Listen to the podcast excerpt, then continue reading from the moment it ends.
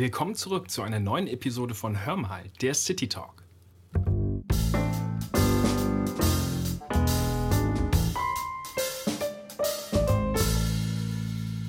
Hallo und herzlich willkommen zu der ersten Folge unseres neuen monatlich erscheinenden Podcast Hör mal, der Living and Working City Talk. Mein Name ist Oliver Opitz, ich bin Key Account Manager bei Swiss Life Asset Managers und ich werde euch als Host dieses Podcasts in den Episoden viele spannende Gäste rund um den offenen Immobilienfonds Living and Working vorstellen. Ihr werdet Expertinnen und Experten unter anderem aus den Bereichen Fondsmanagement, Research, Immobilien und Nachhaltigkeit kennenlernen.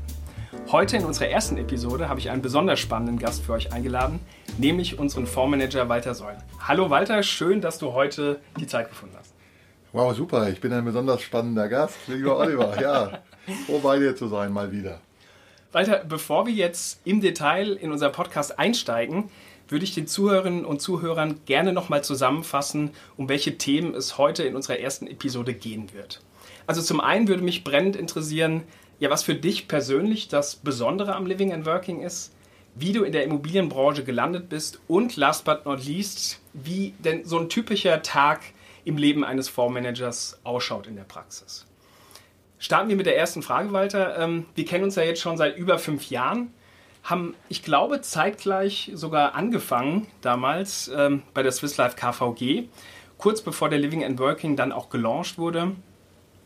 Und du warst damals eben Fondsmanager bei einem anderen Immobilienmanager und hast dich aber dazu entschlossen, eben neue Wege zu gehen und was Neues zu wagen. Und ähm, Womit hing das zusammen? Also was waren die Beweggründe, dass du ja, bei der Swiss Life angefangen hast? Hing das vielleicht auch mit dem Living and Working und seiner Besonderheit zusammen oder gab es da andere Gründe? Ja, ganz besonders damit. Ähm, der Living and Working hat eine super Story oder wie wir im Fondsmanagement sagen würden, eine hochinteressante Anlagestrategie. Mhm. Ähm, die Verbindung von Wohnen und Gesundheitsimmobilien, also den Teil, den wir Living nennen, und ähm, Gewerbeimmobilien, also den Teil im Bereich Working mit äh, Büro und äh, Einzelhandelsnutzung, ähm, ähm, als Anlagestrategie zu verbinden, äh, war und ist ein bahnbrechend gutes Konzept, entwickelt aus äh, einer sehr nachhaltigen Überlegung, nämlich mit dem Immobilieninvestments dieses Fonds entlang großer sozioökonomischer Trends zu investieren, somit also auch langfristig Immobilienwerte zu sichern war etwas, was bahnbrechend war und ist. Ich, hab, ich wiederhole mich da und mich unheimlich fasziniert hat vom ersten Tag an. Tatsächlich war es so, als ich damals die ersten Gespräche geführt habe, äh, habe ich mich zwischenzeitlich äh, gefragt, warum ich nicht selber auf diese Idee gekommen bin. Okay. Ähm, so einleuchtend und so klar, wie sie ist. Und ähm, ja, der Erfolg gibt uns recht. Wir haben ein klares Alleinstellungsmerkmal, insbesondere schon durch die Gesundheitsimmobilien, aber halt eben auch dadurch, dass wir, wie du eben gesagt hast, 2016 angefangen haben auf der grünen Wiese und äh, keine Immobilien, äh, keine Wohnimmobilienportfolien äh, zu einem vorhandenen Gewerbeportfolio ähm, dazu mischen, sondern von Anfang an, von Tag 1 an, äh, entlang der, der, dieser zweigleisigen äh, Anlagestrategie ein Portfolio neu aufbauen von der grünen Wiese weg. Und das war eine Riesen-Challenge, hat mich total begeistert. Kein alter Wein in neuen Schläuchen, sondern eine echte neue Story, die auch zu unserer Welt passt. Das war es, was mich überzeugt hat. Mhm. Da ging es uns wahrscheinlich ähnlich. Ähm, also ich war damals auch ähm, für einen anderen offenen Immobilienfonds tätig. Ähm, fand aber die Story extrem spannend und was ich auch spannend fand, war, also ich habe im Studium meine Abschlussarbeit über offene Immobilienfonds geschrieben. Ne? Und da habe ich mich mit meinem Prof immer so ein bisschen gekappelt, weil seine These war, dass eben Wohninvestments bei einem offenen Immobilienpublikumsfonds weniger interessant sein ähm, als eben die klassischen Nutzungsarten wie Büro und eben Einzelhandel. Und als dann eben die Swiss Life um die Ecke kam und eben ja, Neues gewagt hat, dann fand ich es natürlich total spannend, da ein Teil von zu sein.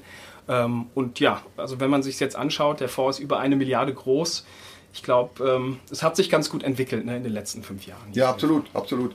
Und äh, die Wohnimmobilie als Assetklasse ist ja nicht wirklich neu, aber sie war nie besonders beliebt. Okay. Das, äh, und, und dass der Professor äh, da sozusagen der Gewerbeimmobilie das Wort redet, hängt vermutlich damit zusammen, dass dort die Renditen einfach traditionell etwas höher sind. Und äh, ähm, bei den Gewerbeimmobilien auch das Einsammeln von Geld und das gemeinschaftliche Investment über Fonds eher angesagt ist, allein wegen der Losgrößen ja. dieser Produkte. ähm, als bei den Wohnimmobilien, wo man vielleicht als Privatkunde auch darüber nachdenkt, sich selber eine Eigentumswohnung ins Portfolio zu legen oder ein Haus zu bauen.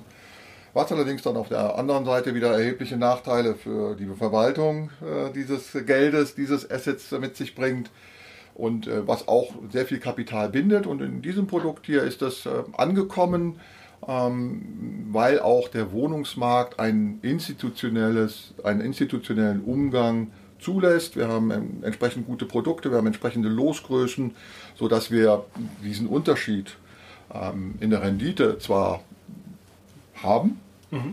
dafür aber äh, Produkte, die einen ähnlichen ähm, Grad an Professionalität mit sich bringen in der Verwaltung, aber die dafür deutlich stabiler in ihren Wertentwicklungen verlaufen als die Gewerbeimmobilien und somit als Stabilitätsanker sehr gut in so ein Produkt für Privatkunden reinpassen. Ja. Und vielleicht hängt es eben auch damit zusammen, dass die Swiss Life ja auch ein Riesennetzwerk hat. Also wir sind ja einer der größten Immobilienmanager in Europa mit äh, über 2000 Kolleginnen und Kollegen, die ja fast die komplette Wertschöpfungskette der Immobilienwirtschaft abbilden. Und wenn man eben auf dieses Netzwerk zurückgreifen kann, macht es das wahrscheinlich auch im Management ähm, rentabler, als wenn man jetzt eine kleine Boutique ist, die eben erst Menschen einstellen muss und so. Ja, ich habe ne? gar nichts gegen Boutiquen, aber ja. du hast schon recht. Also der zweite Bewegung, der Beweggrund für mich, nochmal neu anzufangen, ähm, vielleicht reden wir nachher noch so ein bisschen über, über meine Zeit in der Immobilienbranche, aber ja. ähm, das ist, äh, ist ja zu einem relativ späten, in einer relativ späten Phase gekommen ähm, war natürlich, dass nicht nur die Storys stimmte, sondern halt im Umfeld der Swiss Life Asset Managers auch die Potenziale da sind, ja.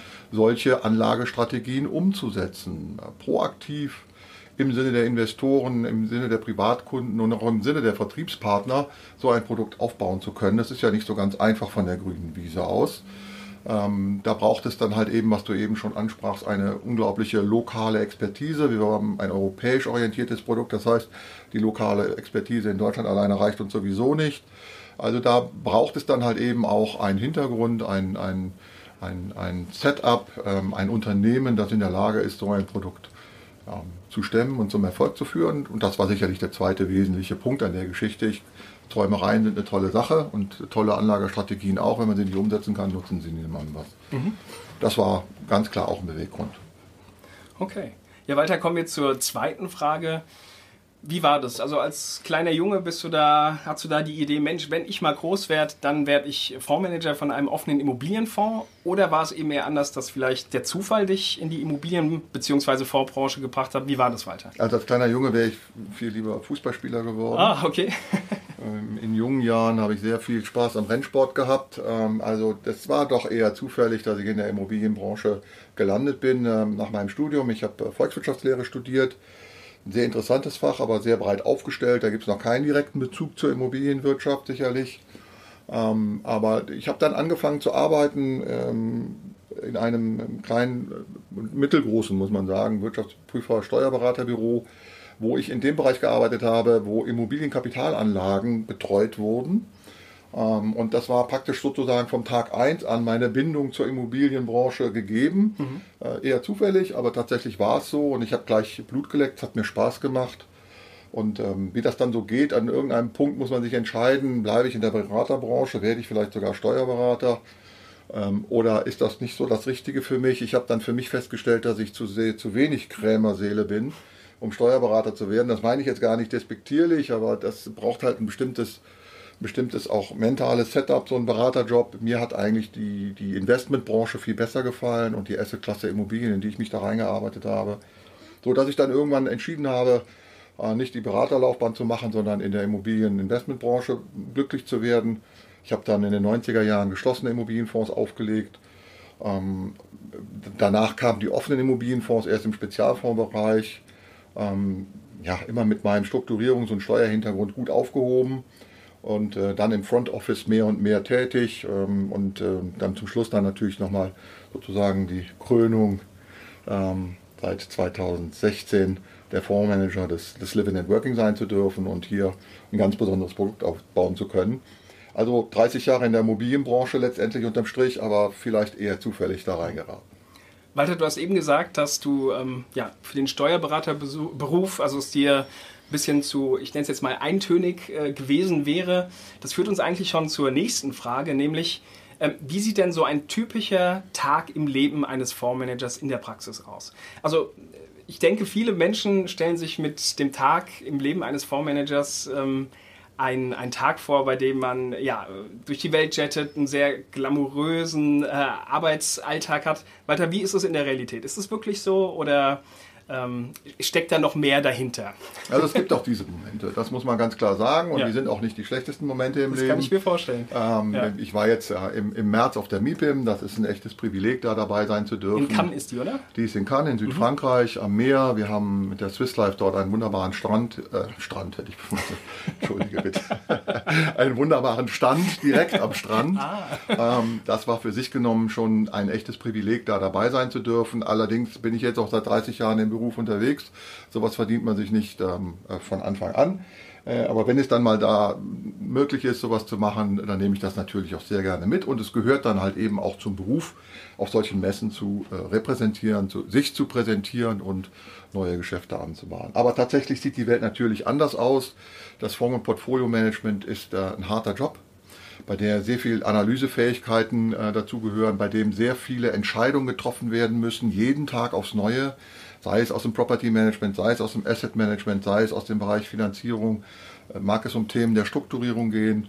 Wir planen natürlich unsere Portfolien über Jahre im Voraus, um forecasten zu können, ähm, wo die Schwächen und wo die Stärken sind, äh, zu identifizieren. Mhm. All diese Dinge sind mit sehr viel Schweiß und sehr viel Fleißarbeit verbunden. Aber ich habe halt eben das Privileg, in einem tollen Team arbeiten zu können, ähm, wo erfahrene und auch sehr engagierte Kollegen sich mit mir zusammen um den Fonds kümmern. Also die kümmern sich dann um, um die bereiten Ankäufe vor, ja. ähm, die kümmern sich um Asset Management Themen.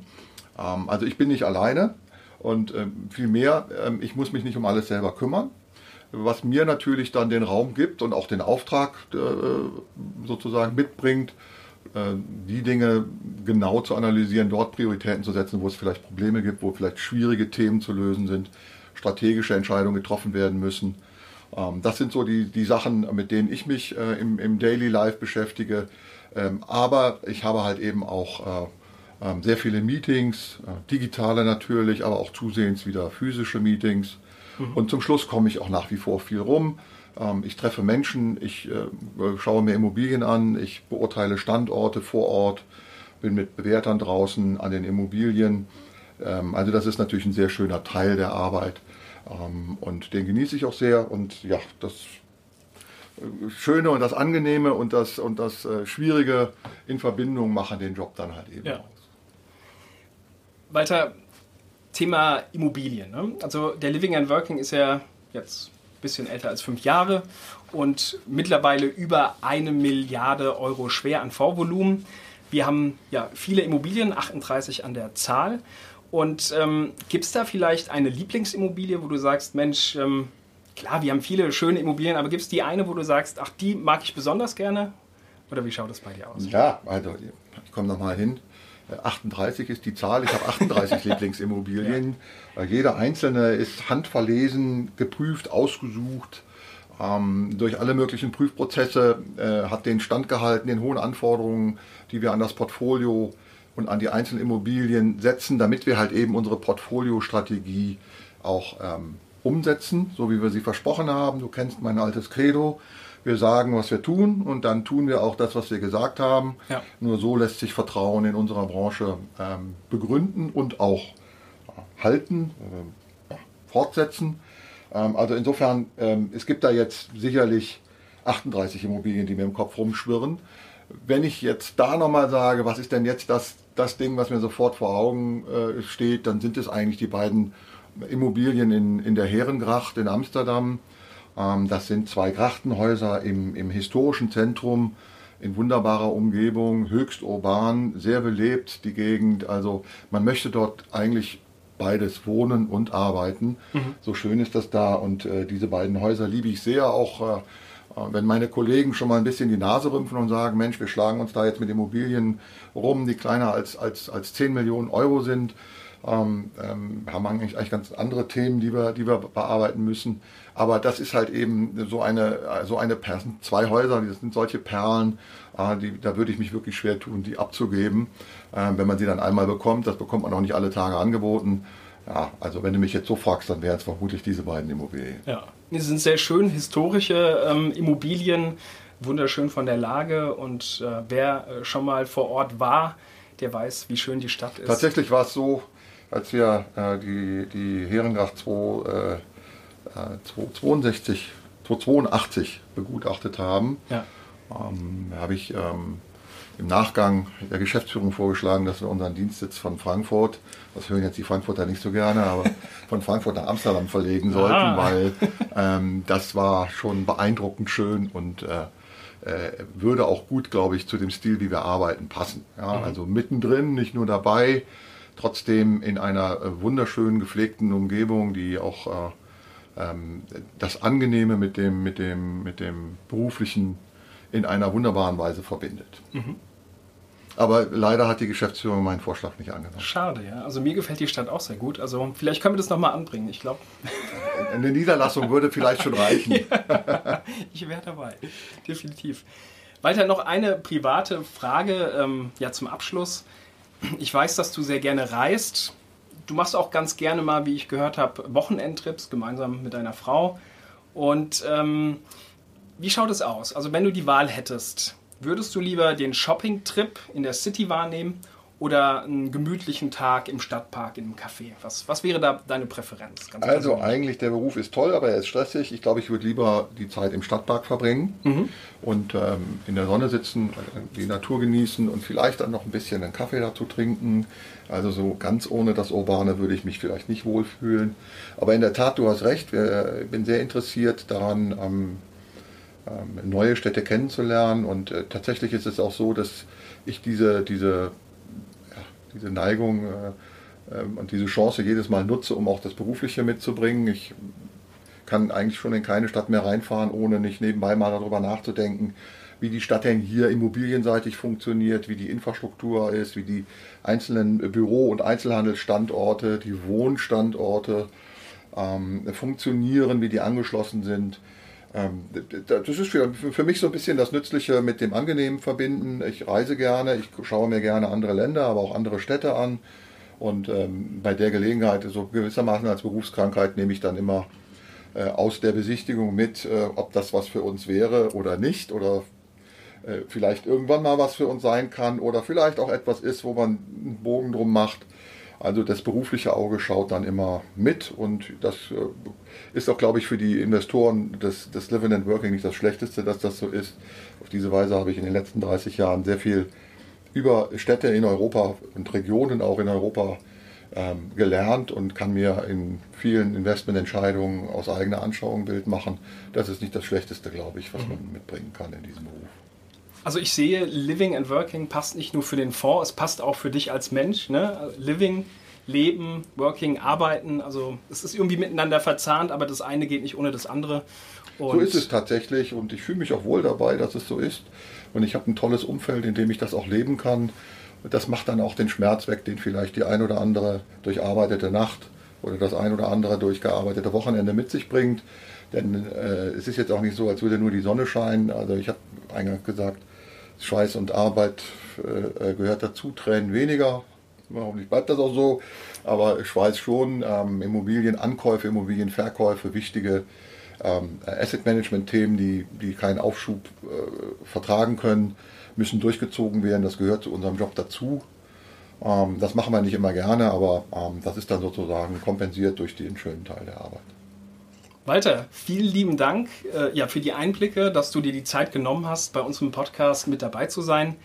Ich bedanke mich und ähm, ich glaube, bei dir geht es jetzt auch bald wieder auf die Autobahn. Ähm, du hast den nächsten Termin und von daher vielen Dank, dass du es möglich gemacht hast. Sehr gerne, lieber Oliver. Bis zum nächsten Mal dann.